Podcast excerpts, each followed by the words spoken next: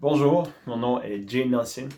Si je vous posais comme question, nommez-moi deux ou trois personnes qui ont marqué votre vie. Vous avez seulement deux ou trois noms qui vous viennent en tête. Je crois que ces noms vous viennent en tête parce que vous avez eu une conversation spéciale qui a comme ouvert vos horizons pour apprendre quelque chose. Une conversation qui a changé votre perspective sur la vie. Avec la quête, l'objectif qu'on a, c'est de reconstruire ce, ce scénario-là et d'avoir des conversations intelligentes et devenir plus sage. Mon nom est Jay Nelson et bienvenue à la quête.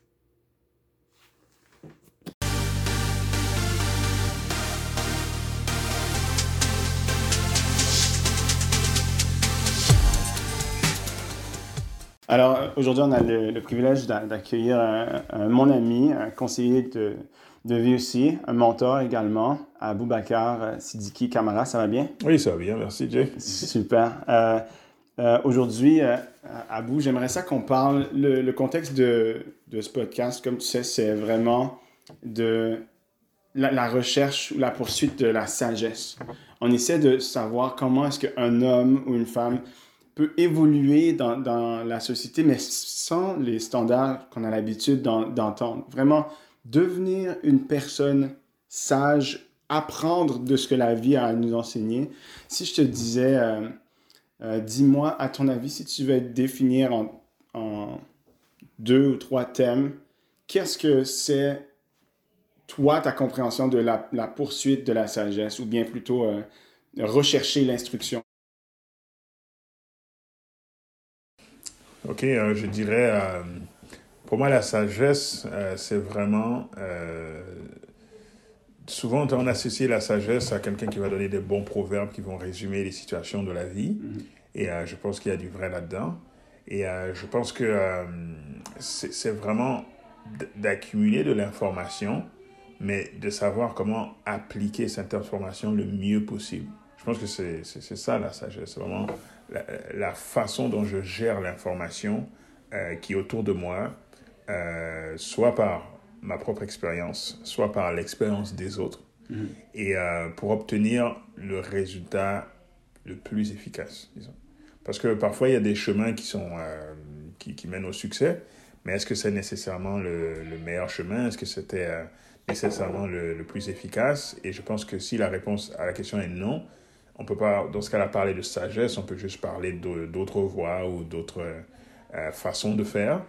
Mais euh, c'est ça. Donc, moi, je pense que c'est principalement ça. Puis l'autre aspect que je vois aussi dans la sagesse, c'est de, de comment euh, euh, utiliser, maximiser l'utilisation de notre énergie, ne pas gaspiller l'énergie. Par exemple, on a une discussion et puis la discussion s'échauffe un peu. Alors, de juger, est-ce que ça vaut la peine de monter sur mes grands chevaux là pour, pour faire valoir mon point ou est-ce que euh, c'est mieux de, euh, de passer à autre chose parce que ce n'est pas un point important, ce n'est pas un point essentiel. Alors, euh, on peut appliquer ça maintenant dans d'autres sphères de la vie et de bien diriger euh, notre énergie. Je pense que ça aussi, ça fait partie de la sagesse. Donc, c'est ces- deux aspects-là qui me viennent à l'esprit. Donc, c'est recevoir, c'est agir, mais aussi savoir quand agir ou quand réagir. Oui, oui. Nice. Pour toi, qu'est-ce qui a été... Parce que si je prends mon exemple, c'est quelque chose de très récent pour moi de, de réfléchir. C'est-à-dire, j'ai toujours réfléchi, mais, mais je veux dire... je veux dire, réfléchir à... OK, dans cette conversation, il faut que j'écoute. C'est pas une, conversation, je dois être en train de parler, par exemple. Ou bien euh, de dire, euh, OK, dans cette, dans, dans cette conversation, la, la chose, je, je, je dois grandir. J'ai quelque chose à, je dois grandir dans cette. euh, c'est pas, c'est juste pas. De, euh, auparavant, c'était plus OK, on parle, tu parles, j'écoute, et puis on, est, on échange comme ça, mais Oui. derrière, c'est quelque chose de très récent pour moi de commencer à, à dire pas seulement qu'est-ce que je pense, mais de filtrer qu'est-ce que je pense pour ma prochaine réponse. Donc, pas juste dire qu'est-ce que j'ai en tête. Euh, puis, c'est quelque chose de nouveau pour moi, mais pour toi, dis-moi, est-ce que tu arrives à, re- à retracer à quel moment de, de ta vie tu as commencé à, à voir plus dans les conversations que juste euh, dire qu'est-ce que, qu'est-ce que tu penses? Alors, je pense que euh, je, je vois ce que tu veux dire. Et euh, dans mon cas, c'est euh, c'est le contraste euh, des deux continents sur lesquels j'ai vécu en premier qui m'a permis de faire cela. Donc, euh, je, suis né, je suis né en Guinée, en Afrique, mais euh, je suis allé très, très jeune en Suisse. Donc, je n'ai pas de souvenirs là, de mes premiers mois en Guinée. Par contre, j'ai vécu en Suisse ensuite jusqu'à l'âge de 7 ans. Et par la suite, je suis revenu en Guinée vivre un certain temps. Donc, quand je suis revenu, le, contraste entre le monde européen de la charmante ville de Lausanne et le monde africain euh, de la capitale de la Guinée qui était Conakry, dans l'esprit d'un enfant comme dans l'esprit d'un adulte, c'est un choc des mondes, c'est un choc des cultures. Et on est obligé de se poser la question pourquoi ce changement? Euh, c'est sûr, nos parents nous ont expliqué que mon père faisait un doctorat, il a fini son doctorat, il essaie de voir s'il y a une opportunité en rentrant. Donc, euh, alors, dans ce milieu, j'ai découvert une plus grande partie de ma famille, donc ces oncles, tantes dont j'entendais parler, mais que je ne voyais pas parce que mhm. j'étais en Suisse pendant toutes ces années. Maintenant, je les voyais, je pouvais mettre euh, des visages sur les noms ou découvrir même des oncles et tantes que je ne connaissais pas. Mhm. Et ces personnes avaient des choses à me dire en apprenant à me connaître. Et c'est là, pour la première fois, je dirais, je m'appelle vers 7-8 ans là que je prêtais vraiment attention à ce que ces gens allaient me dire. Parce que mm dans, ma, dans ma tête, c'est comme s'ils venaient d'un autre monde. Mais c'est mon monde aussi, parce que mhm. c'est ma famille, mais c'est un décor, un environnement dans lequel je n'ai jamais été, ou en tout cas que je ne me souvenais pas avoir été. Et c'est là, je pense que mon esprit a, en tout cas, j'ai été obligé d'avoir un, un, esprit plus ouvert. Donc, on dit que souvent le voyage fait ça. Mhm. Et euh, c'était la première fois dans mon cas. Wow. Puis euh, là, justement, toi, tu as vécu à plusieurs endroits, euh, c'est-à-dire, OK, Suisse, Guinée. Aujourd'hui, on est au Canada. Est-ce qu'il y a d'autres. J'ai manqué des, des, destinations? Oui, alors, dans. Oui, ça, je suis né en Guinée, j'ai vécu en Suisse, je suis revenu en Guinée. Ensuite, j'ai fait sept ans au Mozambique. Donc, euh, toujours en Afrique, là, mais... Euh, Est-ce qu'on parle français au, Mozambique? Non, on parle portugais au Mozambique. Portugais. Portugais au Mozambique. Donc, combien de langues est-ce que tu parles? Alors, le portugais, euh, il fut un temps où je parlais portugais couramment. Mais ça fait tellement longtemps que euh, je ne l'ai pas pratiqué que je ne peux pas dire que je le parle couramment aujourd'hui. Mais si quelqu'un parle en portugais, je comprends à 95% ce que la personne dit. Donc ce serait juste, si je me replonge dans un milieu où on parle portugais, en deux mois c'est revenu, ça c'est sûr. Donc euh, c'est ça, donc il y a le portugais. Et il y avait, ensuite je suis retourné en Europe, et cette fois j'ai vécu en France oui. pendant cinq ans. Et après, je suis venu venir ici euh, au Canada, spécifiquement au Québec. Mm. Donc, euh, alors, c'est ça, trois continents euh, dans, sur lesquels j'ai vécu là. Donc, on parle de au moins dix ans sur chaque continent. puis après, bon, j'ai vu l'Asie aussi, mais ça, c'était juste des voyages de quelques semaines. OK.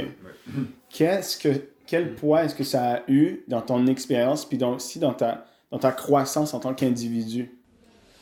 Hmm. alors, je dirais l'expérience, euh, les cultures, vraiment, le fait que les gens pensent euh, très différemment, euh, mais que ce pas des gens que tu peux ignorer. Tu vois, par exemple, admettons que j'aurais été un petit Suisse et puis que j'avais aucune origine africaine et puis que j'arrivais en, Guinée.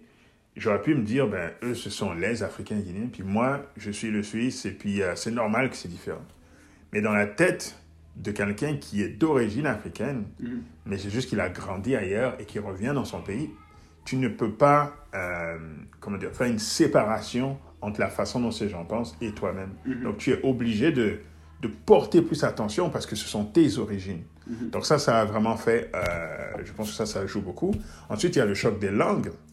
Donc, euh, il faut que tu communiques. tu ne peux pas rester comme ça, à ne pas communiquer avec les gens. Et ça te force à apprendre derrière la langue, il y a, y a, une façon de penser. Hein. Mm. Derrière la langue, souvent, il y a, y a, la culture aussi. Donc, euh, par exemple, au Québec, on parle français, mais on ne va pas le parler exactement comme en France, mm. parce qu'il y a toute l'histoire québécoise derrière. Mm. Et euh, derrière le portugais au Mozambique, il y a, oui, il y a la langue du Portugal. Donc, donc chaque fois que je parle portugais, c'est comme si je rappelle que les Portugais sont venus sur ce territoire, qu'ils qu'ils en ont pris possession, etc., qu'il y a une trace qui est demeurée, euh, leur langue, tout le système économique, politique, etc.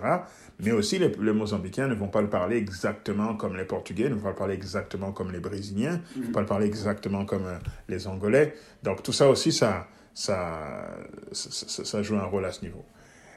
Et finalement, les amitiés. Donc, à chaque fois qu'on bouge, nouvelle amitié, on brise l'amitié, amitié, on brise l'amitié, etc. Donc, ces liens et ces ruptures avec les personnes hein, mm-hmm. créent aussi des, ce genre de réflexion. Super. Aujourd'hui, on est euh, en. Ça fait plusieurs années maintenant que tu vis au Canada. Oui. Combien d'années environ? Ça fait 17 ans. 17 ans, donc. OK. Là, ça fait quelques années, j'imagine que tu as. Euh, que tu n'as pas eu de choc culturel, c'est-à-dire, à moins que tu sauf quand tu as voyagé. Mm-hmm. Mais je veux dire, le, le, processus est, reste, reste là, cette ouverture à l'autre vient potentiellement d'un autre monde, j'ai quelque chose à, apprendre, à comprendre, j'ai une façon de, de, de traiter ces, ces, ces conversations-là. Comment est-ce qu'on continue, comment, parce que je comprends que c'est pas seulement les chocs culturels qui, qui créent la réflexion, mais que la réflexion, ça crée peut-être des habitudes de réflexion. Ça a changé la façon de, de gérer la, comment on perçoit la vie. Mm-hmm. Dis-moi, euh, quelles sont les choses qui maintenant créent cette, euh, cette continuation dans, dans, la réflexion, puis dans comment tu fais pour continuer de grandir, mm-hmm. même si tu ne voyages pas? Oui. Oui, effectivement. Alors, euh, c'est vrai, c'est vrai que ce n'est pas juste le choc qui crée ça. On pourrait dire, par exemple, quand quelqu'un fait euh, une erreur, une bêtise, il va vivre une certaine douleur. Et euh, ce n'est pas parce qu'il vit cette douleur qu'il va forcément apprendre et grandir. Donc il y a quand même un choix à faire. Mais euh, ce que l'on vit euh, nous met quelque part au pied du mur et nous, nous, si nous sommes honnêtes, du moins même nous emmène à nous poser des questions. Mm-hmm. Donc tous ces changements ont été des déclencheurs. Mhm. Des déclencheurs. C'est pour pouvoir vivre comme il faut dans ces milieux, c'était euh, la façon euh, de faire. Euh, mais c'est sûr que pour continuer de grandir, après, il y a, y a, toujours un choix, puis il y a, y a, une question de quête aussi. Qu'est-ce qu'est-ce que l'on recherche? Mhm. Qu'est-ce qui est au fond de nous? Quels sont nos rêves? C'est nos plus grandes aspirations Qu'est-ce que nos parents souhaitent pour nous? Est-ce que ça correspond à ce que nous souhaitons pour nous-mêmes? Euh, est-ce qu'on veut faire plaisir à nos parents ou est-ce qu'on va au bout de nos rêves personnels? Euh, Donc, je pense que c'est tout ça qui va pousser à faire grandir. Je pense que ceux qui ont moins voyagé que moi, par exemple, vont grandir beaucoup aussi avec la lecture. Je lisais beaucoup aussi. Donc, ça aussi, c'est une autre façon d'être euh, confronté à des, à des pensées différentes, mm-hmm. à, des, à des cultures différentes, à des mentalités différentes, à même de, de l'humour différent. Donc, ça, c'est une chose aussi qui, quelque chose qui est très drôle au Mozambique peut être euh, nullement drôle en France et peut être euh, encore moins drôle ici ou vice-versa. Donc il y a parfois des choses qu'on prend pour acquis, mais il suffit de changer de milieu pour rendre compte que c'est vraiment attaché à là où on vit. Mm-hmm. Donc euh, moi je pense que j'ai été animé et très tôt là, je, pour, pour la quête personnelle autour du même âge, je dirais vers 7-8 ans, de vraiment, je me posais beaucoup de questions au niveau existentiel. Mm-hmm. Et euh, ça semble bizarre pour un enfant de 7-8 ans, mais je me suis posé ces questions. Euh, vers 12 ans, encore plus. Et, euh, et aujourd'hui, la quête continue. Même si je peux dire qu'il il y a eu un grand changement dans tout ça, dans le sens où je suis né dans une culture islamique et j'ai pratiqué l'islam pendant les 20 premières années de ma vie, pour ensuite choisir de devenir chrétien. Et euh, parce que là-dedans, j'ai obtenu euh, des réponses à beaucoup de questions existentielles que je me donne. Mhm. Et même si maintenant, je pense que la réponse à ces questions euh, est là, je pense que j'ai continuellement besoin d'apprendre mhm. de Dieu, de ce Dieu de la Bible que, en, lequel je crois, et de, de continuer de grandir parce que j'ai toujours des aspirations, parce que je comprends maintenant que Dieu a des plans aussi pour moi. Donc, est-ce que euh, je veux la réussite de ces plans? Est-ce que je veux mes propres plans personnels qui peuvent ne pas être en accord, en accord avec ce que Dieu veut? Euh, Donc, c'est, je pense que tout part d'une quête. On doit, on doit savoir qu'est-ce que l'on cherche. Mhm. Parce qu'on peut recevoir, euh, on peut recevoir de la sagesse de gens qui vont s'asseoir dans un, dans un moment où c'est un peu plus c'est formel. Là, je m'assois, je parle avec toi, je veux euh, je veux qu'on échange, je veux euh, apprendre de toi et tout. Je, donc, dans le ce moment c'est clair que mm. je veux avoir des conseils. Et euh, en général, on va se tourner vers des personnes plus vieilles pour ça, Ou alors parfois on va se tourner vers des personnes qui ne sont pas forcément plus âgées que nous, mais qui ont une expérience dans un domaine qui nous intéresse. Et euh, donc on se dit, bah, c'est une personne qui s'y connaît le mieux, donc laisse-moi apprendre euh, et devenir plus sage dans ce domaine avec cette personne. Et parfois aussi, les moments de sagesse viennent à des moments complètement inusités. Et, euh, mais si nous n'avons pas de quête, nous allons manquer ces conseils. L'opportunité. Oui. Parfois, ça peut être un enfant qui dit quelque chose. Et euh, si toi, tu, tu, te posais une question euh, vraiment euh, profonde là, et que tu es en train d'y réfléchir, c'est pas une nuit et jour que tu dors pas, etc., mais tu, sais, tu, tu y penses souvent, puis tu veux une réponse. Ouais. Puis à un moment donné, la réponse sort de la bouche d'un enfant qui avait, qui avait pas pour but de te Ouais. conseiller, mais parce que tu as une quête, tu vas être à l'écoute. Mhm. Mais si tu n'as pas de quête, la réponse a beau venir mille fois, tu ne vas pas la recevoir. Alors je pense que c'est ça, pour continuer de grandir, il faut toujours qu'il y ait un moteur qui nous anime pour aller plus loin. Qu'est-ce que je veux accomplir demain? Qu'est-ce que je veux accomplir à moyen terme? Qu'est-ce que je veux devenir comme personne? Ou comment je veux m'améliorer? Et quand nous sommes concentrés à cela, nous pouvons toujours absorber à gauche, à droite des bribes de sagesse. Puis je pense que c'est ça euh, le défi. C'est que tu as parlé de choix plutôt, tu as parlé de. Tu as pris des décisions qui allaient avec tes aspirations. Il y avait les rêves, tes rêves aussi ont animé, ont animé ces décisions-là que tu as pris, ont motivé ces décisions-là. Puis mon- le défi que j'ai avec les humains en général, c'est que euh, j'ai l'impression que la plupart, en général, les gens euh, prennent pas vraiment de décisions. Les gens font plutôt des réagir réagir à des choses. Donc, euh, OK, j'ai perdu mon emploi, donc je vais chercher un autre emploi. Versus, euh, OK, l'endroit où je suis présentement, c'est pas un bon endroit pour moi, donc je, ça ne concorde pas avec mes aspirations, donc je vais chercher un autre emploi. Ouais, en ouais. général, les gens sont plus réactifs que proactifs. Est-ce que tu pourrais me dire, à ton avis, c'est quoi la, la relation qu'il y a entre, oh, entre les choix? J'ai une, une autre question qui vient d'arriver euh, dans, dans ma tête, euh, mais euh, la relation entre les choix qu'on fait ou qu'on fait pas et la croissance personnelle dans, cette quête. Est-ce que c'est possible? Quelqu'un qui a pas de quête, est-ce que à ton avis, quelqu'un qui n'a pas de quête, est-ce que cette personne-là va prendre des, faire des choix? Elle va être appelée à faire des, des choix qui vont influencer sa, sa, sa croissance. Alors, je pense que, euh, effectivement, euh, parfois, je reprends un peu ce que tu dis, que euh, souvent les gens vont être proactifs, euh, pardon, euh, actifs plutôt que proactifs. Je pense qu'une des raisons de cela, c'est que, c'est, que souvent on aime être dans le moule. On aime être dans la norme. Donc, Le confort le, confort, pas de jugement des autres Mhm. et peu de goût pour le risque. Et ça, ça fait en sorte que on va, euh, on va peut-être être un bon élève, un bon citoyen, mais on va toujours chercher qu'est-ce qui est exactement dans la norme. Mhm. Euh, donc, pour euh, sortir un peu de cette norme, je pense que la, la- le premier élément, c'est qu'il faut, il faut apprendre à, à réfléchir à ce qu'on fait.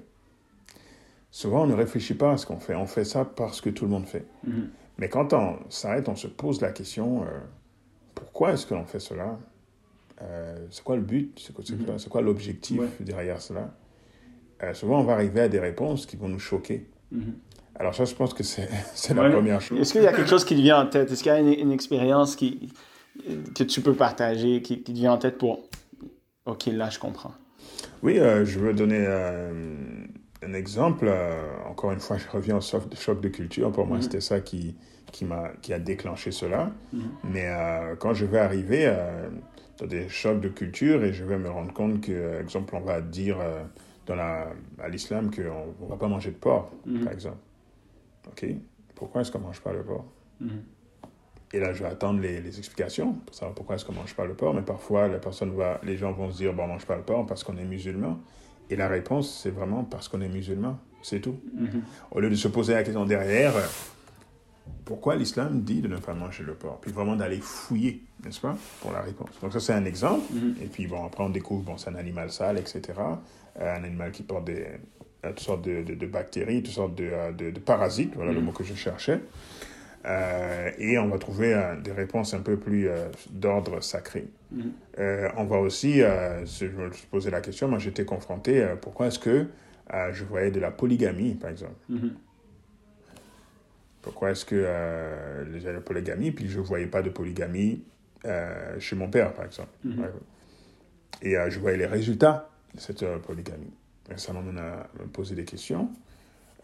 Il y a aussi beaucoup de choses superstitieuses qui vont être dites. Par exemple, à un moment donné, on, on m'avait dit Pourquoi tu marches avec les orteils repliés comme ça? Est-ce que tu veux enterrer ton père et ta mère? Je dis Mais clairement, non, je fais ça parce que le sol est froid.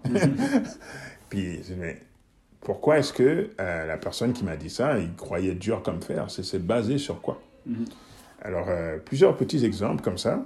Mais dans la société, après, ça va être la même chose. Pourquoi est-ce que euh, je, je, je, vais faire ce métier? Est-ce que c'est parce que 80% des gens dans ma communauté font ce métier? Mm-hmm. Est-ce que mes talents sont vraiment là? Est-ce que c'est ça que j'aime faire? Est-ce que c'est là que je vais pouvoir vraiment m'épanouir au maximum? Euh, ou parfois les gens vont dire, ben, fais tel métier parce que euh, tu es intelligent. Ça, on va dire, tu es intelligent, euh, tu étudies bien à l'école, tu deviens médecin. OK? Est-ce que c'est seulement les médecins qui sont intelligents? Est-ce qu'il n'y a pas besoin d'intelligence dans d'autres domaines? Mm-hmm. Est-ce que, est-ce que, même si je suis intelligent et que je deviens médecin, est-ce que pour un chrétien, par exemple, est-ce que c'est ça que Dieu veut pour moi? Est-ce que mm-hmm. c'est -ce là que je vais avoir le ministère le plus efficace? Mm-hmm. euh, Peut-être que oui, mais peut-être que non aussi. Peut-être que Dieu m'appelle à autre chose. Que je peux apprendre prendre plein de connaissances en santé, mais que je ne vais pas forcément devenir euh, médecin. Donc, euh, un peu comme des préjugés, là. Tu es grand, tu fais quoi, 6 pieds 3 et plus, tu es noir, tu es athlétique, pourquoi tu ne vas pas dans la NBA Ouais, c'est ça. mais tu pourrais faire autre chose, il n'y a pas mm-hmm. que la NBA comme sport, n'est-ce pas? Donc, euh, c'est d'apprendre à, réfléchir, de vraiment se poser la question euh, pourquoi je fais ce que je fais ou pourquoi les autres font ce qu'ils font mhm. et qu'est-ce que moi je suis appelé à faire. Puis le deuxième, la deuxième chose que je, que je vois euh, qui pose problème, c'est que souvent aussi, les gens ne vont pas être intellectuellement honnêtes. Ils ne vont pas mhm. accepter la vérité. Et quand je dis la vérité, je ne parle pas de, de, la vérité même spirituelle, je ne parle même pas d'accepter Dieu dans sa vie, puis d'accepter que Jésus euh, est le sauveur de l'humanité.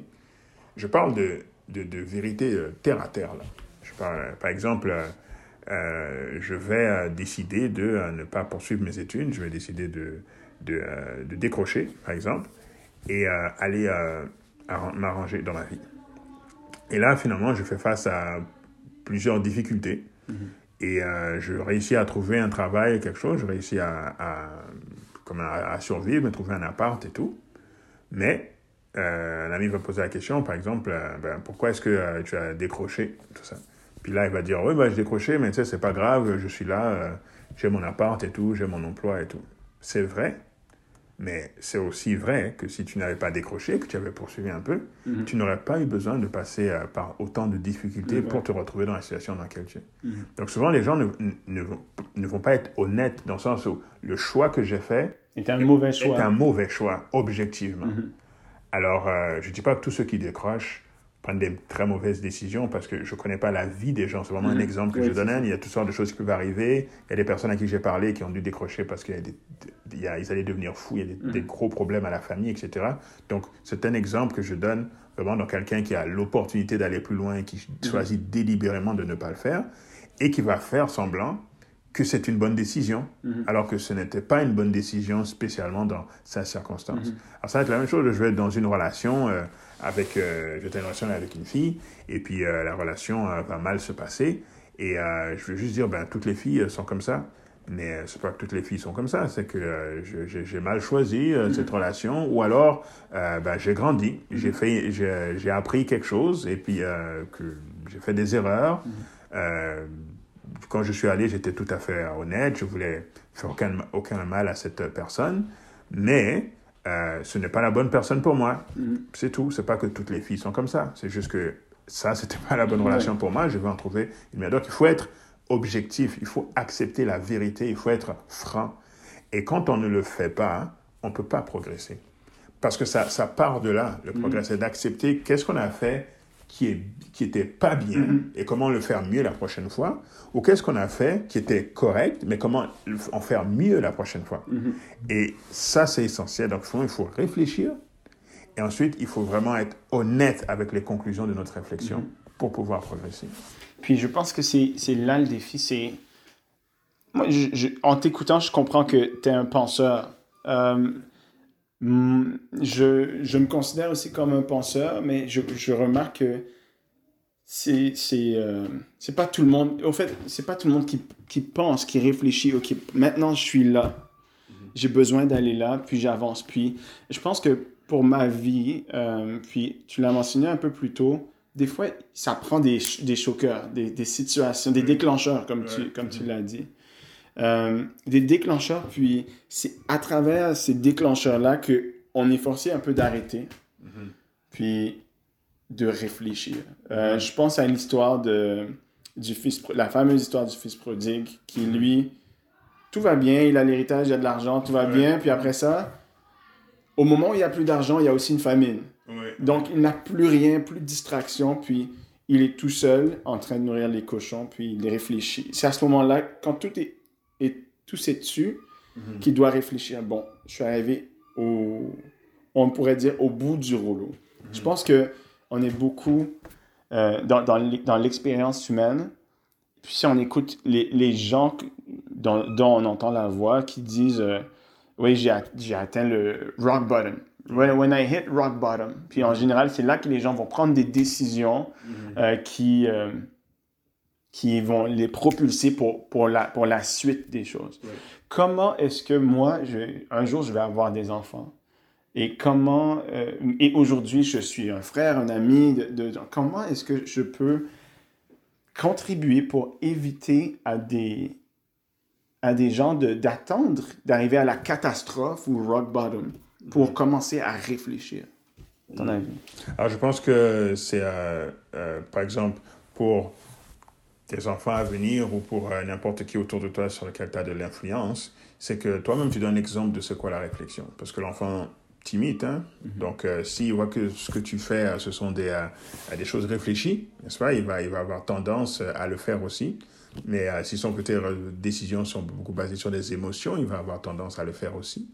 Euh, si euh, aussi dans ton éducation, tu, tu réprimes trop l'enfant, ben, il va avoir tendance à attendre d'être plus grand pour exploser de l'intérieur ou de l'extérieur. Donc, euh, c'est toutes ces différentes choses auxquelles euh, il faut faire attention. Donc, c'est de- d'emmener l'enfant à, à, à réfléchir dès le plus jeune âge pour les choses à son niveau, pour lui montrer que euh, il, doit, il doit avoir une logique derrière ce que tu fais, il doit avoir une réflexion derrière ce que tu fais. Tu ne fais, fais pas les choses juste parce que c'est comme ça. Tu fais les choses parce que euh, c'est la meilleure chose à faire et tu dois comprendre pourquoi c'est la meilleure chose à faire. Bien sûr, l'enfant, tu ne peux pas tout lui, lui dire au début, mais à son niveau, tu lui expliques au fur et à mesure il grandit et, euh, et je suis surpris de voir mon fils, par exemple, là, qui commence à comprendre des choses que je pensais qu'il comprendrait plus tard. Mais euh, il, il nous regarde, il nous écoute et, et il avance. Donc ça, c'est une chose. Ensuite, c'est de bien sûr faire connaître Dieu à cet enfant euh, pour qu'il puisse comprendre qu'il y a un guide suprême qui est Dieu lui-même, qui n'est même pas papa ou maman, mais qui est Dieu lui-même. Puis papa et maman sont les représentants de Dieu. Mais si tu apprends à, à prier, si tu apprends à écouter ce que Dieu te dit, euh, tu peux euh, prendre beaucoup de raccourcis et éviter beaucoup de chemins détournés. Donc, c'est tu fais une, une expérience concrète avec Dieu, que l'enfant voit que tu fais des expériences avec Dieu, ce qui va, il va comprendre la, je n'ai pas envie de dire la formule, mais en tout cas la, la façon de soumettre son cœur à Dieu pour recevoir des directives. Donc, je pense que ça, ça fait euh, euh, vraiment une différence. Et le, et le dernier point, c'est euh, pour reprendre l'histoire du fils prodigue, c'est d'être euh, un parent aimant qui accepte que malgré tout ce que tu fais de bien, il se peut qu'il ait besoin de frapper le fond quand même. Comme le fils Ouais. prodigue qui... Des fois, c'est ça. Des fois, Ouais, c'est ça, ouais. des fois on, on, on le souhaite à personne, mais des fois, c'est nécessaire Oui. euh, d'avoir un, un rock bottom. Le- je pense que la Bible appelle ça beaucoup le- l'expérience du désert. Oui, Euh, moi, c'est- c'est- ça a été un- le point tournant de ma vie, c'était mon désert. Cette ouais. épreuve où tout va mal. Puis, parce que finalement, les autres voient se taisent, puis on peut commencer à réfléchir, mais comment est-ce que je suis arrivé ici, puis comment est-ce que je me sors d'ici? Ça fait qu'on on, peut voir plus loin, puis Dieu a énormément à voir avec le processus de, euh, de j'appellerais ça, euh, euh, j'ai entendu ça quelque part, becoming, de, le devenir. puis tu as dit plutôt qu'on est pas dans ces mots, mais tu as dit qu'on est comme des étudiants, on continue d'apprendre.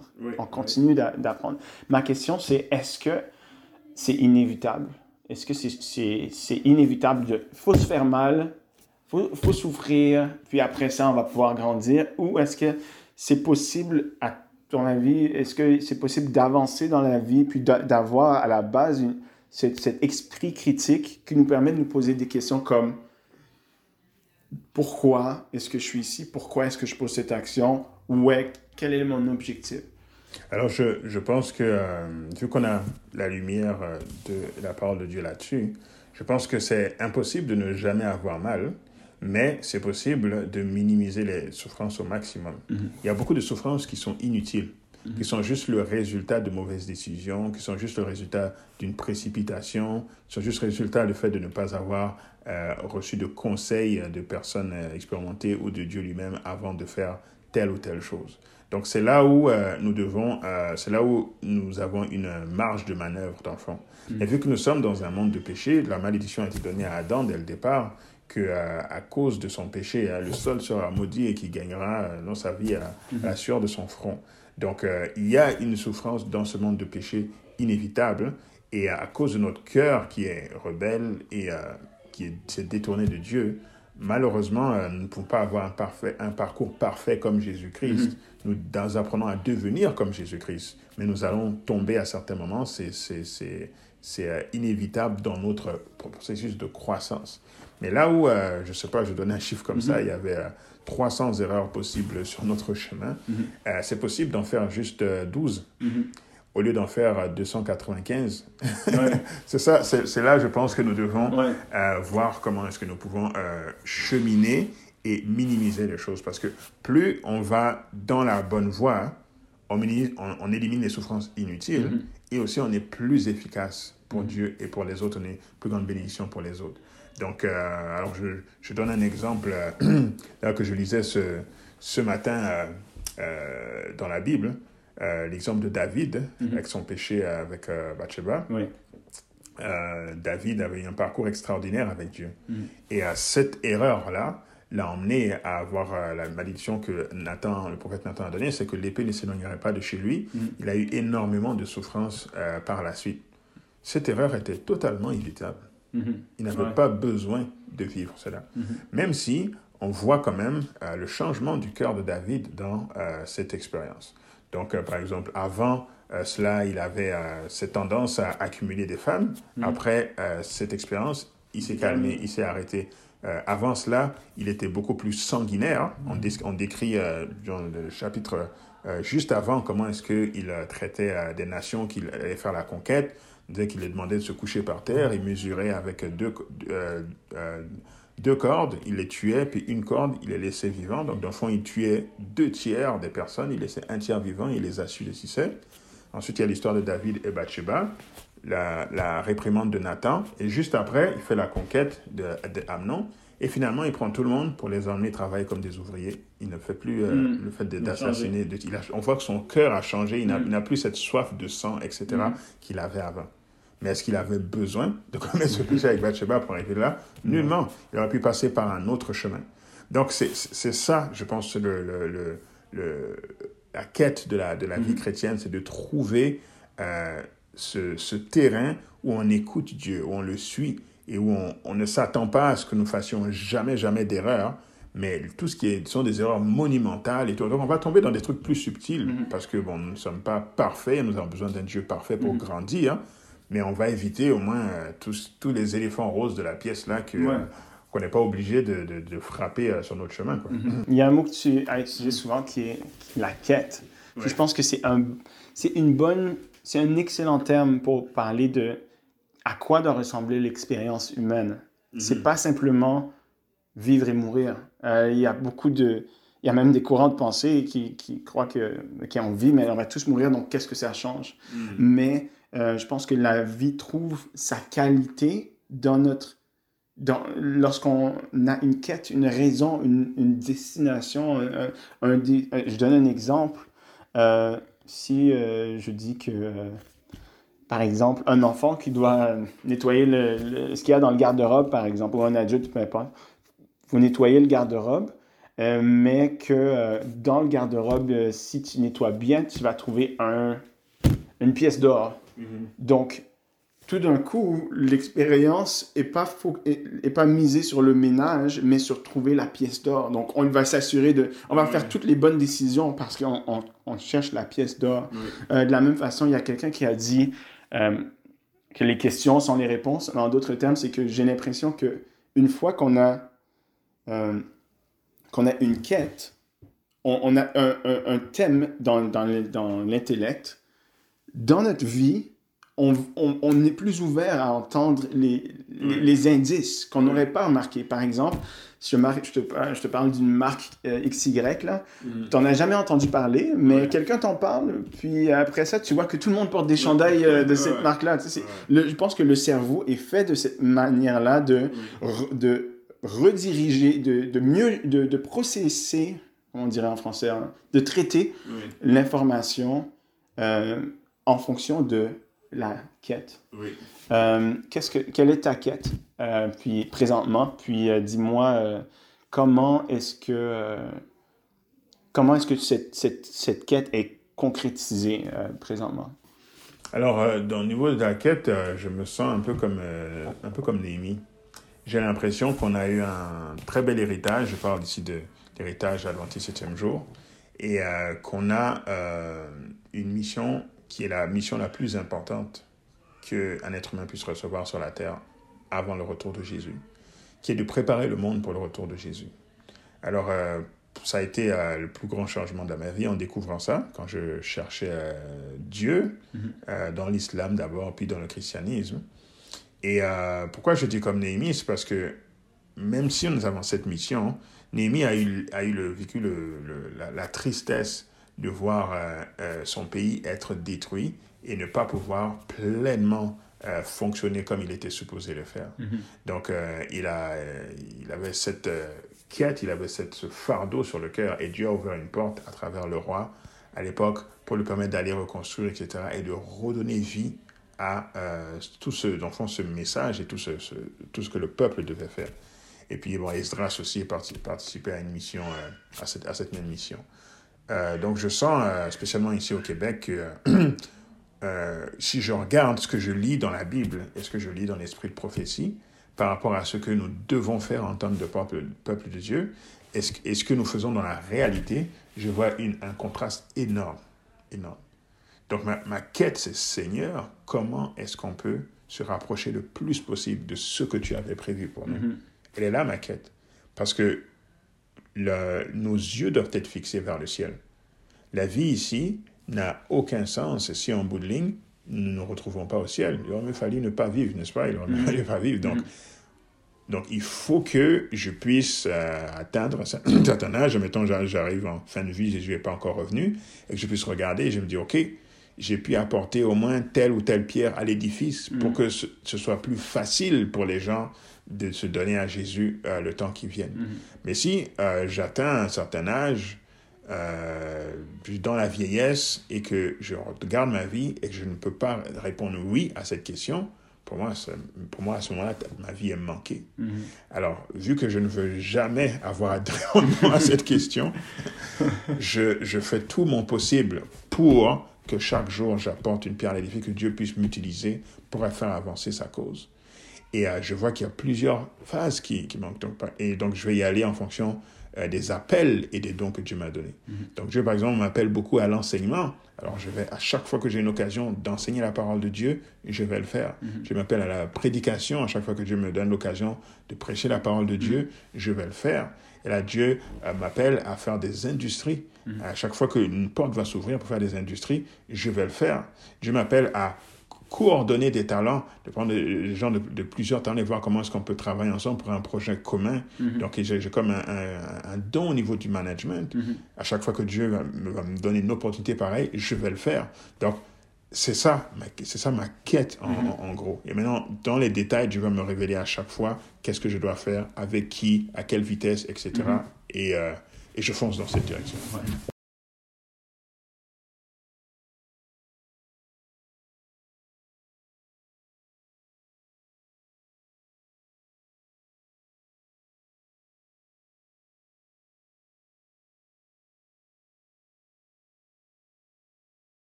De la vie. C'est-à-dire, mhm. euh, pour toi, euh, parce qu'à un moment, il y a un moment où tu prenais des, décisions seul en fonction de ce que tu savais. Donc, euh, tu dis, OK, je veux faire ça, je veux pas faire ça. Donc, tu prends des décisions en conséquence. Et déjà, le processus est en cours pour, pour ce qui est de ton développement en tant qu'individu, puis d'avancer de, par rapport à la quête. mais j'aimerais savoir, quand Dieu est rentré dans l'équation, qu'est-ce que ça a changé par rapport à ta façon de voir la vie? Alors, euh, je pense qu'il euh, y a toujours... Euh, Dieu nous a créés d'une certaine façon et il y a toujours un petit quelque chose de nous qui était là dès le début et qui venait de Dieu, qui avait juste besoin d'être sanctifié. Mm-hmm. Par exemple, je, je pense à l'apôtre Paul, qui avait ce zèle très fort pour Dieu avant mm-hmm. même de se convertir mais qu'il utilisait pour euh, tuer euh, les chrétiens, n'est-ce pas? Et une mm. fois qu'il a été converti, ce même zèle était là, mais mm-hmm. cette fois c'était pour la propagation de l'évangile. Euh, ce même zèle était là, mais cette fois c'était... pardon, cette même connaissance était là, parce qu'il y a beaucoup de connaissances, et cette connaissance était là pour écrire toutes mm-hmm. ces épîtres. Donc je pense que chez moi, cette, cette, cette quête et cette, ce, ce cette capacité de toujours regarder en avant et puis d'avoir une vision claire sur ce qui euh, vient devant, c'était quelque chose qui était toujours là. Mm-hmm. Donc si j'enlève Dieu de l'équation avant que je me rencontre vraiment, eh ben, mon plan, c'était de devenir euh, l'homme d'affaires le plus influent de toute l'Afrique de l'Ouest. C'était ça, ça, mon plan. Ce qui est une ambition qui n'est pas, je ne veux pas être un mm-hmm. criminel, mm-hmm. mais le but était strictement en termes d'influence ou en mhm. termes monétaires. Il n'y avait pas de question de salut d'âme là-dedans. Il n'y avait pas de question de développement personnel ou peut-être accomplissement d'un rêve, oui, mhm. mais pas parce que beaucoup de gens accomplissent le rêve mais ne deviennent pas de meilleures personnes. Alors, euh, mais en découvrant Dieu, euh, je me suis dit, waouh, ok, euh, Dieu veut préparer les gens pour son retour. Donc, il ne faut pas avoir, j'ai cessé d'avoir une vision centré sur ce monde-ci seulement. Mhm. Oui, il faut faire toutes sortes de bonnes choses ici, mhm. mais c'est en vue d'être prêt pour le monde à venir. C'est pas mhm. juste pour être bien ici. Donc, déjà, ça, ça a changé complètement ce que je vois. Donc, maintenant, je vois plus l'Afrique de l'Ouest, je vois le monde entier. Parce que tout le monde est enfant de Dieu. Tout le... Je dois revenir pour le monde entier, pas juste pour l'Afrique de l'Ouest, pas juste pour euh, euh, Israël. Il vient pour tout le monde. Donc, ce que je fais doit impacter tout le monde le plus possible. Donc ça, c'est une, des grosses euh, différences que ça a amené. Ensuite, que mon don maintenant de vision et euh, de, de, de, foncer dans, dans, tout ce qui est euh, entrepreneuriat, maintenant a été sanctifié. Mm-hmm. Et, en, et à un moment donné, j'avais mis complètement l'entrepreneuriat de côté et tout parce que je voulais juste connaître Dieu. Et quand je me suis rendu compte que dans le plan de Dieu, il y a l'entrepreneuriat et qui m'emmenait là, je me suis dit, OK, c'est incroyable. J'ai dit, c'est, et que j'ai dit, c'est, OK, voici pourquoi j'avais toujours cette quête. C'était pas ça le problème. Mhm. C'est que c'était pas sanctifié. Mais Dieu a donné le don à plusieurs personnes, ce don-là. Euh, mais il voulait qu'on l'utilise de telle façon. Et voici comment ça va rentrer dans le plan de préparation pour le retour de Jésus. Et c'est ce fardeau-là que je t'ai mis parce que ça va accomplir ma mission, ma volonté va s'accomplir à travers ce don. Et là, je me suis dit, OK, Seigneur, tu, tu sais toutes choses mm. et euh, tu sais pourquoi et comment tu nous as créés. Alors voilà, voilà la différence que ça a fait. Et puis euh, je rajouterai un troisième point aussi, c'est que quand Dieu n'est pas là, euh, tout se base sur toi. Donc je me basais sur des efforts, mes efforts. Mm. J'allais aller chercher le meilleur diplôme du monde, m'entourer des meilleurs... Quoique c'est il n'y a rien de mal à aller chercher. Je suis allé chercher parmi les meilleurs diplômes du monde quand même, là, donc ça, il n'y a rien de mal à ça. Mais je veux dire, j'allais avoir confiance dans mon diplôme. euh, j'allais m'entourer des, des cerveaux les plus brillants. il n'y a, y a, y a pas de problème là. Mais tout allait être basé sur mon intellect ou l'intellect de mes collaborateurs, mes stratégies, etc. Donc j'allais, j'allais probablement peut-être réussir dans mon, dans mon plan, mais être quelqu'un de très stressé et de, de euh, très euh, de préoccupé continuellement à faire grandir et maintenir euh, son empire. Aujourd'hui, j'avance sans aucun stress. je ne, j'avance et puis c'est tout. C'est sûr, il y a des moments difficiles, mais j'ai toujours cette assurance que c'est pas vraiment mon projet, que c'est le projet de Dieu et qu'il va faire ce qu'il a à faire pour que ça continue. Et si jamais ça continue pas, il va en ouvrir un autre. Donc, le, le poids que ça représente sur mes épaules est, est, est, un poids léger, c'est un, un joug doux hein, et un fardeau léger. Et ce n'est pas euh, une montagne là que je tire euh, en me prenant pour euh, Hercule. Donc, c'est ça là, le troisième aspect de la différence quand Dieu rentre dans l'équation. Oui, puis je veux juste ajouter un point que non seulement sans Dieu, le, le, le projet est fondé sur toi, donc dépend de, est limité à tes ressources, oui. Euh, mais aussi le résultat est dirigé vers toi. Oui, c'est pour te fait. servir toi Oui. aussi. Donc, euh, quand tu as cette influence, quand tu as cet, cet, ar- cet argent, quand- donc ça c'est complètement limité. Puis j'aime ce que tu dis que, que c'est, on dirait que c'est euh, Dieu a fait ça, a mis ça en nous. Et Oui. que c'est juste que ça a besoin d'être purifié, ça a besoin d'être sanctifié. Puis je vois des. En t'entendant parler, j'ai presque des frissons parce qu'il y a, il y a- il y a des patterns. C'est-à-dire que euh, c'est quelque chose qui, qui- Les choses se sont passées de façon semblable avec moi depuis que j'ai 16 ans. J'ai un de mes cousins qui est mon mentor, qui m'a tout enseigné par rapport aux finances, euh, qui m'a expliqué le, euh, que les gens qui, ré- pas qui réussissent, mais les, les gens qui financièrement réussissent Ouais. sont des gens qui sont des entrepreneurs. Puis ça- j'ai compris très, donc très jeune Mhm. que ah, ce, que ce dont j'ai besoin dans la vie, Mhm. c'est de réussir en affaires. Donc Ouais. pas d'avoir un, un emploi très payant, mais de réussir en affaires. Ouais. Parce qu'il y a une face... L'argent se fait de façon différente. Ouais. Mhm.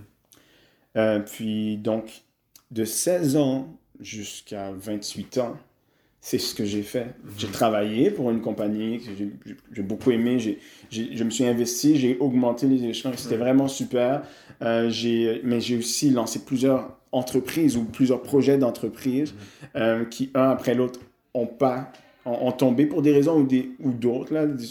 C'est c'est pas ça le, le point que je veux stresser, mais j'étais dans la quête. Puis le, le- la motivation de la quête, c'était avoir de l'argent Mhm. et aussi avoir de l'influence. C'est-à-dire être capable de prendre, des, de- avoir des options. C'est comme ça que je disais ça. Avoir des options. Par exemple, si jamais euh, je veux conduire cette voiture-là, vivre à cet endroit, voyager tant de fois par année, je voulais avoir ce choix-là. Autant que si je vais, je- quand j'aurai des enfants, je, peux- je voulais les envoyer à l'école que je, que je choisis. Euh, puis aussi de faire des bonnes choses comme d'ouvrir un orphelinat parce que je suis capable de le faire. Donc c'était vraiment de, de, de être capable de choisir ce que je veux, la qualité de vie que je veux. Mais Mhm. donc mon focus était sur moi. Mhm. Et puis, euh, donc, il est arrivé des épreuves dans la vie qui, qui m'ont permis de m'arrêter, de, de re- réévaluer. Puis c'est dans cette épreuve-là que j'ai rencontré Dieu à, à 28 ans environ. Euh, puis, euh, c'est là que j'ai commencé à comprendre le... Au fait, je suis arrivé à un moment où est-ce que pour moi, tout ce qui avait de la valeur, c'était Dieu et, et, et l'amour qu'il a eu pour moi parce qu'il m'a vu. Ouais. Quand ça allait si mal, il a, il a vraiment pris soin de moi et tout. Mhm. J'ai dit, écoute, je veux rien d'autre. Je, je- les entreprises, j'ai pas besoin de ça. Les, les relations, j'ai pas besoin de ça non plus. Mon, mon, mon système de, de euh, mon système a changé. La, la, la, la valeur des choses ont changé aussi. Puis tout ce que je voulais, c'était Seigneur, qu'est-ce que toi tu veux finalement? Parce que c'est ça qui me donne la paix, c'est Ouais, qui me donne du, du bien-être.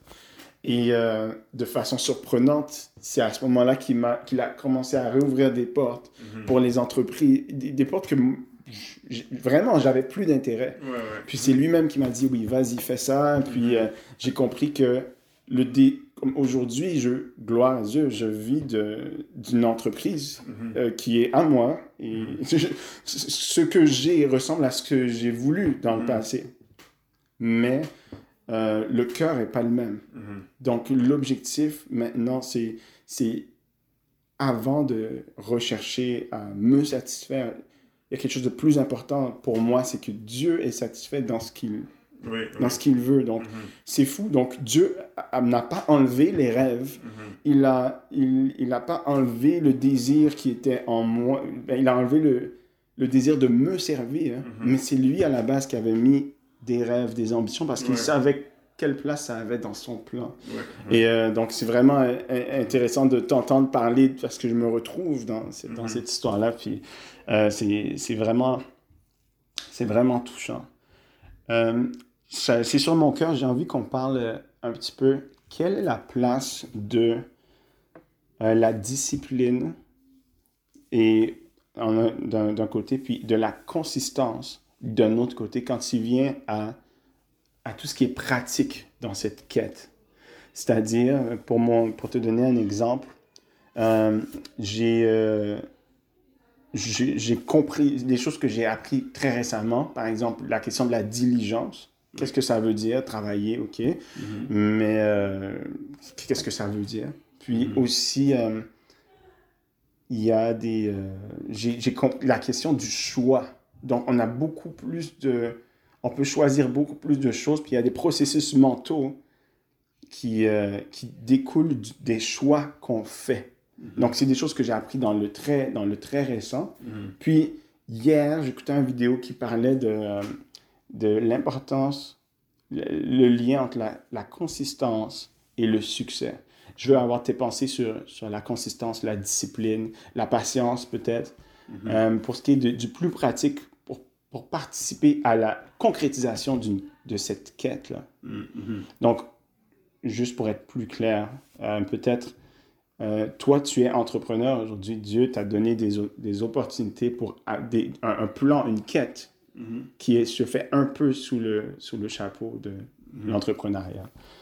Euh, quelle est la place de la, de la, discipline, de la consistance, de la patience dans, dans cette, ce contexte? Alors, alors oui, c'est sûr que, exemple, si je prenais un travail que je faisais avant, j'allais travailler 35-40 euh, heures euh, dans la semaine chargée, 50 heures semaine. Mm -hmm. j'ai jamais fait des emplois à 80 heures et tout semaine là, mais disons en parlant de entre 40 et 50 heures. Et en étant entrepreneur, il se peut qu'il y ait des semaines où ce soit plus que ça. Mhm. Il se peut aussi qu'il y ait des semaines où ce soit moins que ça, mhm. parce que ça va un peu dépendre du flow. Donc, euh, la discipline est importante parce qu'il faut, euh, il faut gérer son propre horaire et il faut, euh, il faut être à sa propre source de motivation, dans le fond. Donc, moi, ce que je fais, chacun doit trouver qu'est-ce qui fonctionne le mieux pour lui. Mhm. Donc, moi, ce que je fais, c'est que mon, travail, par exemple, je fais de la distribution alimentaire et puis là, je vais commencer de la production alimentaire et aussi, je fais de la vente à un magasin en ligne. Mhm. Donc, je vais diviser mes journées en blocs. Donc pour moi, euh, de 8 à midi, c'est un bloc. De 2 euh, à 6, c'est un autre bloc. Et euh, si je décide, par exemple, que cette journée, je fais juste de, du travail intellectuel, donc je suis devant mon ordi, je fais mes factures, je fais, je réponds à mes courriels, etc. Eh ben, ça va être ça. Toute la journée, ça va être ça. Mm-hmm. Mais la plupart du temps, ça ne va pas être ça. La plupart du temps, si je veux dire, OK, de, de 8 à midi, ça va être un plus intellectuel et euh, l'après-midi, je vais être sur la route parce que parfois, je vais aller mhm. voir des clients. Donc, euh, ça, c'est une des choses. Donc, j'ai appris à compartimenter mes journées là-dedans. Il arrive aussi parfois que je vais travailler un peu en soirée ou un peu plus tard en soirée, dépendamment de, de l'urgence d'un de, travail à faire. Mhm. Donc, euh, c'est ça. L'autre chose aussi que je fais, c'est commencer les journées tôt. Mhm. Donc, on va se lever là entre 5 et 6, on va faire notre dévotion, Ensuite, euh, on va faire un peu d'exercice physique. Et puis, boum, on attaque. Mm. Donc, euh, c'est, euh, ça aussi, c'est important. Ça, ça donne un bon boost et physique, mental spirituel pour la journée. Et ça permet de rentrer dans le vif de l'action. et de sentir que vers midi ou 13 heures, on a, on a déjà fait comme 75% de notre journée. Et puis il arrive que l'après-midi, aussi j'ai fait ce choix aussi pour avoir plus de temps avec la famille. Donc il arrive que cet après-midi, ma femme ou mes enfants ont besoin de quelque chose, on va aller prendre ce dont ils ont besoin, etc. Mm-hmm. Et je peux revenir, puis travailler par exemple de 4 à 7 ou quelque chose mm-hmm. comme ça. Donc euh, c'est un choix de vie que je me suis donné, ça me donne cette flexibilité, mais il faut aussi que je sois euh, discipliné pour, que, pour euh, démarrer ma journée. Ce qui mm-hmm. fonctionne bien, c'est je me lève tôt, je fais ce que j'ai à faire, j'attaque, et en général, je suis bien avancé déjà quand il est midi. Mhm. Euh, l'autre point, euh, c'est à la vitesse d'exécution euh, par rapport au client. Donc, lorsque en communication avec un client et tout, et que on répond vite, c'est comme si on donne l'impression au client qui est derrière qu'on est présent pour ce mhm. projet. Et ça, ça fait une très grosse différence. Tout à fait. quelqu'un qui prend, je sais pas moi, une semaine ou quoi pour répondre à tes courriels versus quelqu'un qui a répondu euh, dans les cinq minutes, mhm. c'est le jour et la nuit. Ouais. Donc, euh, j'ai eu ces commentaires d'acheteurs de, de, gros chaînes, par exemple, qui m'ont dit euh, Vous achetez à une vitesse phénoménale. Le temps que j'ai appelé la personne en Californie, vous êtes déjà devant moi avec le produit et tout. J'ai dit mhm. Ça, ça t'ouvre des opportunités que tu n'aurais pas eu autrement. Ouais.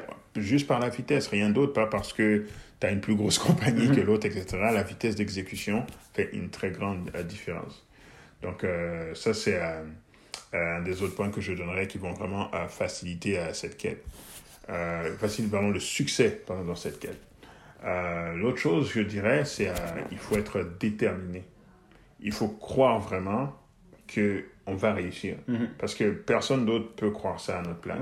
Il va y avoir des moments où on pourrait avoir des, découragements ou des, même des personnes proches peuvent nous donner des paroles de découragement mm-hmm. pour diverses raisons. Donc, il faut avoir cette détermination d'aller jusqu'au bout des choses. Je ne parle pas d'être têtu et puis de, de, de foncer euh, quand euh, tous les feux sont rouges, là, c'est mm. pas ça que je parle. Mais je parle vraiment de, de ne pas se décourager au moindre obstacle, de ne pas se décourager avec des petits obstacles et d'avancer, de persévérer jusqu'à atteindre euh, le but. Et, et, finalement, ce que je trouve aussi très intéressant dans ce, le fait d'être à son compte, entrepreneur et tout, c'est que on est autodidacte là, puis mhm. tous les jours on apprend. Et on apprend des choses que on peut pas apprendre dans des livres. Euh, oui, les livres c'est très important, mais il y a d'autres choses qu'on apprend dans le concret. C'est vraiment comment comment gérer. Donc on revient à la sagesse là. Mhm. Ok, maintenant que j'ai que j'ai lu ça, que j'ai regardé sur tel site, comment comment est-ce que je mets ça en pratique euh, dans ma dans ma réalité à moi? Euh, ça, ça fait une, une très grosse euh, différence. Donc, donc le fait de... de, de on, mûrit dans le fond dans la façon mm. dont on va gérer l'information. Euh, exemple, je, je, sais maintenant que si j'attaque, quand j'attaque un projet, j'ai beaucoup moins peur parce que j'en ai attaqué beaucoup d'autres mm-hmm. avant. Et je comprends que, OK, euh, ça, je, je, je, je, me, alors que j'avance dans le projet, je, je sens dans quelle phase à peu près je suis dans le projet mm-hmm. pour que le projet arrive à maturité. Ça, c'est, c'est l'expérience, le fond, là-dedans qui donne ça. Donc, on acquiert de l'expérience. Donc, quand on est déterminé, on prolonge euh, le temps pendant lequel notre entreprise survit et on développe de l'expérience là-dedans. Donc ça aussi, euh, c'est un facteur euh, euh, vraiment important pour le succès. Et ensuite, aussi, c'est de vraiment reposer sur Dieu pour franchir les portes de l'impossible. Mm. Donc il arrive des moments où, peu importe notre force, notre discipline, peu importe notre rapidité d'exécution, mm. peu importe l'expérience que nous avons eue, il y a des moments où on frappe des cul-de-sac, on se retrouve dans des cul-de-sac. Mais il y a seulement Dieu qui peut transformer un cul-de-sac en une, en, une, en une autoroute à 8 ouais, C'est ça. Mais ça arrive. Et je l'ai vécu au moins sept fois. Donc il faut euh, avoir cette foi.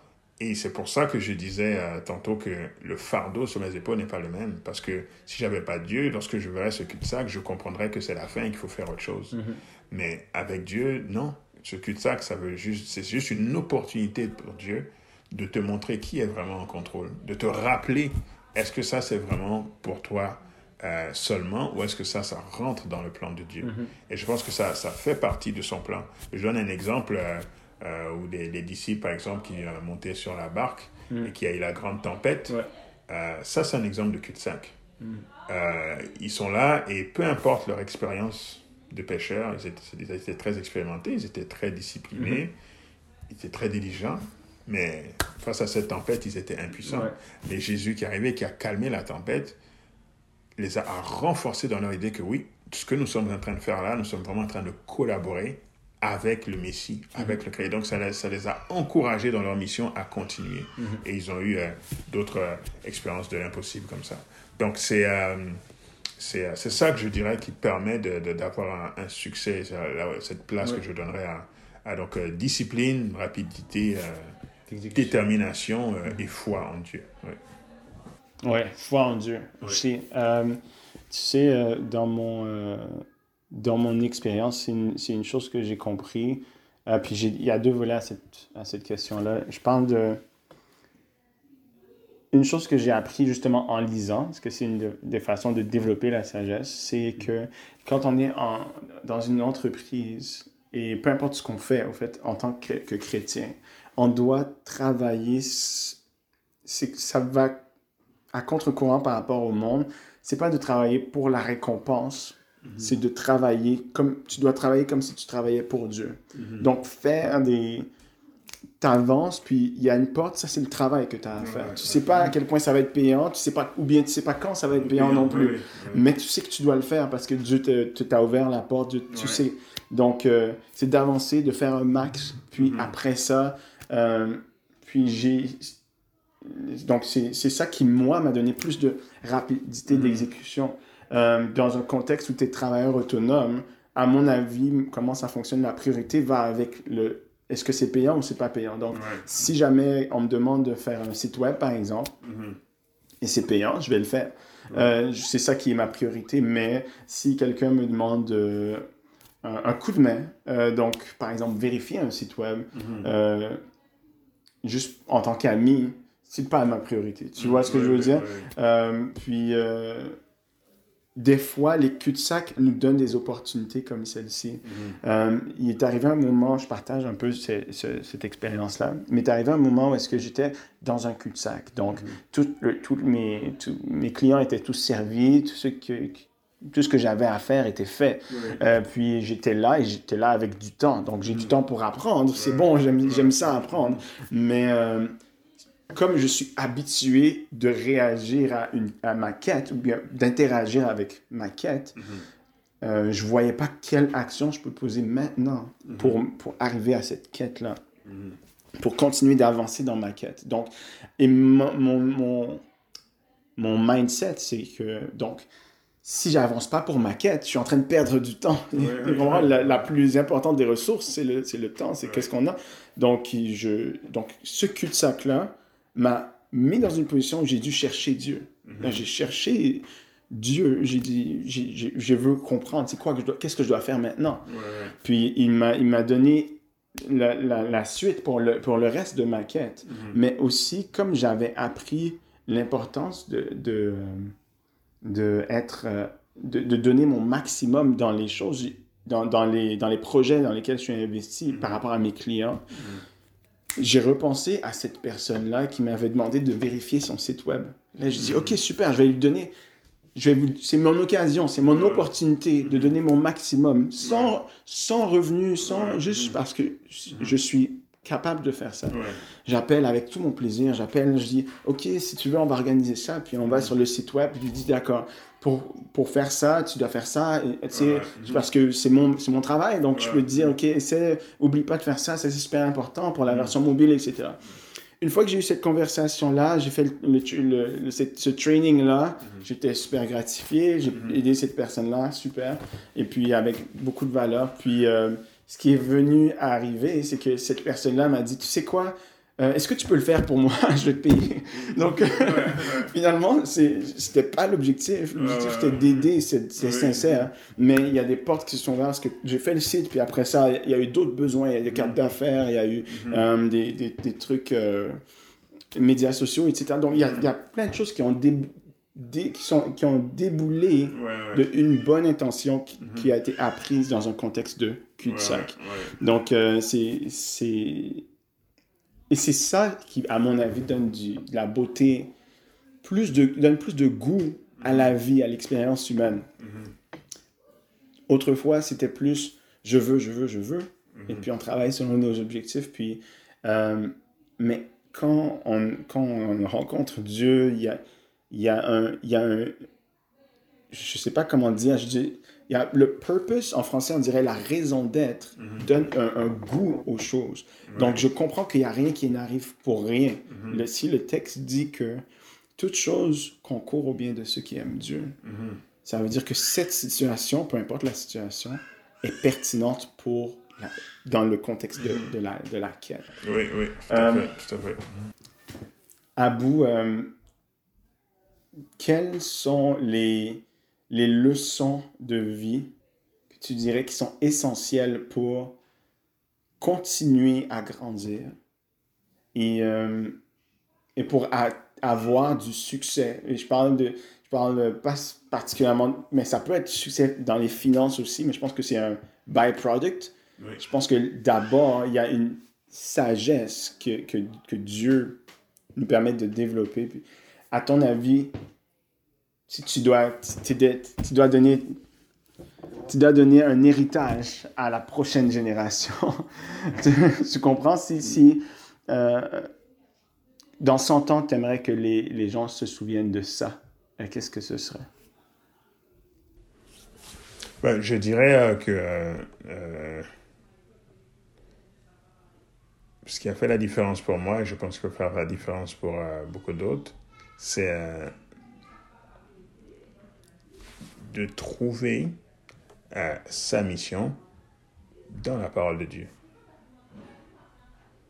Je pense que ça, ça fait toute la différence. De s'assurer que ce n'est pas juste une ambition personnelle, que ce n'est pas juste quelque chose qu'on veut faire parce que c'est à la mode ou parce que exemple là il y a une mode d'entrepreneuriat. Mhm. donc euh, euh, c'est pas une bonne raison pour se lancer dans l'entrepreneuriat honnêtement. S'assurer que on fait vraiment c'est notre mission dans la parole de Dieu. Euh, et ça ça s'applique à tout toutes les sphères. Donc là on a parlé de ça parce que nous sommes tous les deux entrepreneurs. Mais pour répondre à la question c'est ça qui s'appliquerait à tout. Et je vous donne l'exemple. Euh, ça m'a frappé de voir que dans la Bible, euh, quand les gens posaient la question à Jean-Baptiste, qui a préparé le ministère de Jésus, ils ont dit Qui es-tu? Es-tu le prophète qui devait venir? Il a dit Non, je ne suis pas. Es-tu euh, Élie? Il dit Non, je ne suis pas. Qui es-tu? Ici, il, dit, il répond Je suis la voix de ceux qui crient dans le désert, aplanissez le chemin, n'est-ce pas? Mhm. Donc, Jean-Baptiste était en train de citer l'Ancien Testament. Ça veut dire que il accomplissait sa mission, Mhm. Mais il avait lu dans l'Ancien Testament ces textes et il avait compris que ça s'appliquait à lui, que c'était ça sa mission. Quand il lui demandait qui tu es, pourquoi tu fais, qu'est-ce que tu fais, il avait un texte biblique, il dit voici ma mission. Et ça parlait vraiment de lui spécifiquement. Même chose quand Jésus a ouvert les rouleaux. Il dit qu'il a, il a lu les livres il a dit aujourd'hui cette parole est accomplie. Il a fait le lien entre les Écritures et qu'est-ce qu'il doit accomplir dans sa vie? Il n'y a rien de plus fort que ça.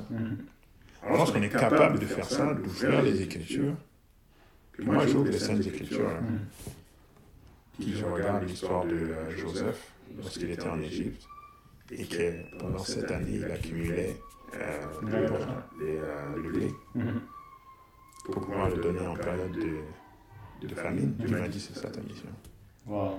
Lorsque je j'ouvre la Bible et que je vois Jésus qui prêche à tout le monde, et après quand les gens sont fatigués, il multiplie les pains, Dieu m'a dit, toi c'est ça ta mission. Donc je- je- Dieu m'a dit, tu vois, tu- tu- toi c'est l'enseignement et l'industrie agroalimentaire, c'est ça ta mission. Wow. Il faut que tu puisses trouver ta mission dans la parole de Dieu. Et ça, seulement Dieu peut te le dire et avancer avec ça. Et là, peu importe ce à quoi Dieu t'a appelé, tu vas avancer avec une, euh, avec une confiance du Ouais. lion. Ouais, c'est ça. Une assurance. Et grâce à une assurance incroyable. Et tu vas avoir le succès parce que Dieu n'échoue jamais. Ouais. Parce que ce n'est pas ton projet maintenant, c'est le projet de Dieu. Et tu es, dans le fond, tu es la personne en charge, mais ton patron reste Dieu. Et euh, et t'avances. Ouais. Wow. Merci, euh, merci à vous pour cet échange-là. Vraiment, c'était. euh, c'était super.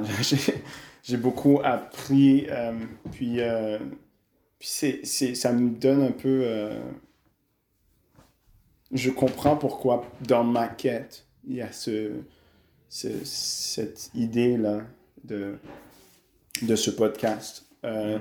Je pense que si je permets à d'autres de participer à une, réflexion, euh, dans le processus, moi-même, j'y participe. Et je pense mm. que c'est une, une, une, des façons dont Dieu veut euh, bénir moi, mais aussi bénir la personne qui écoutera ce, mm-hmm. ce, podcast. Donc, vraiment merci de t'être rendu disponible. Merci à euh, toi, Jay. Que Dieu continue de t'accompagner dans, dans, le reste de, de cette quête et jusqu'à son retour. Parfait, parfait. Ce fut un plaisir.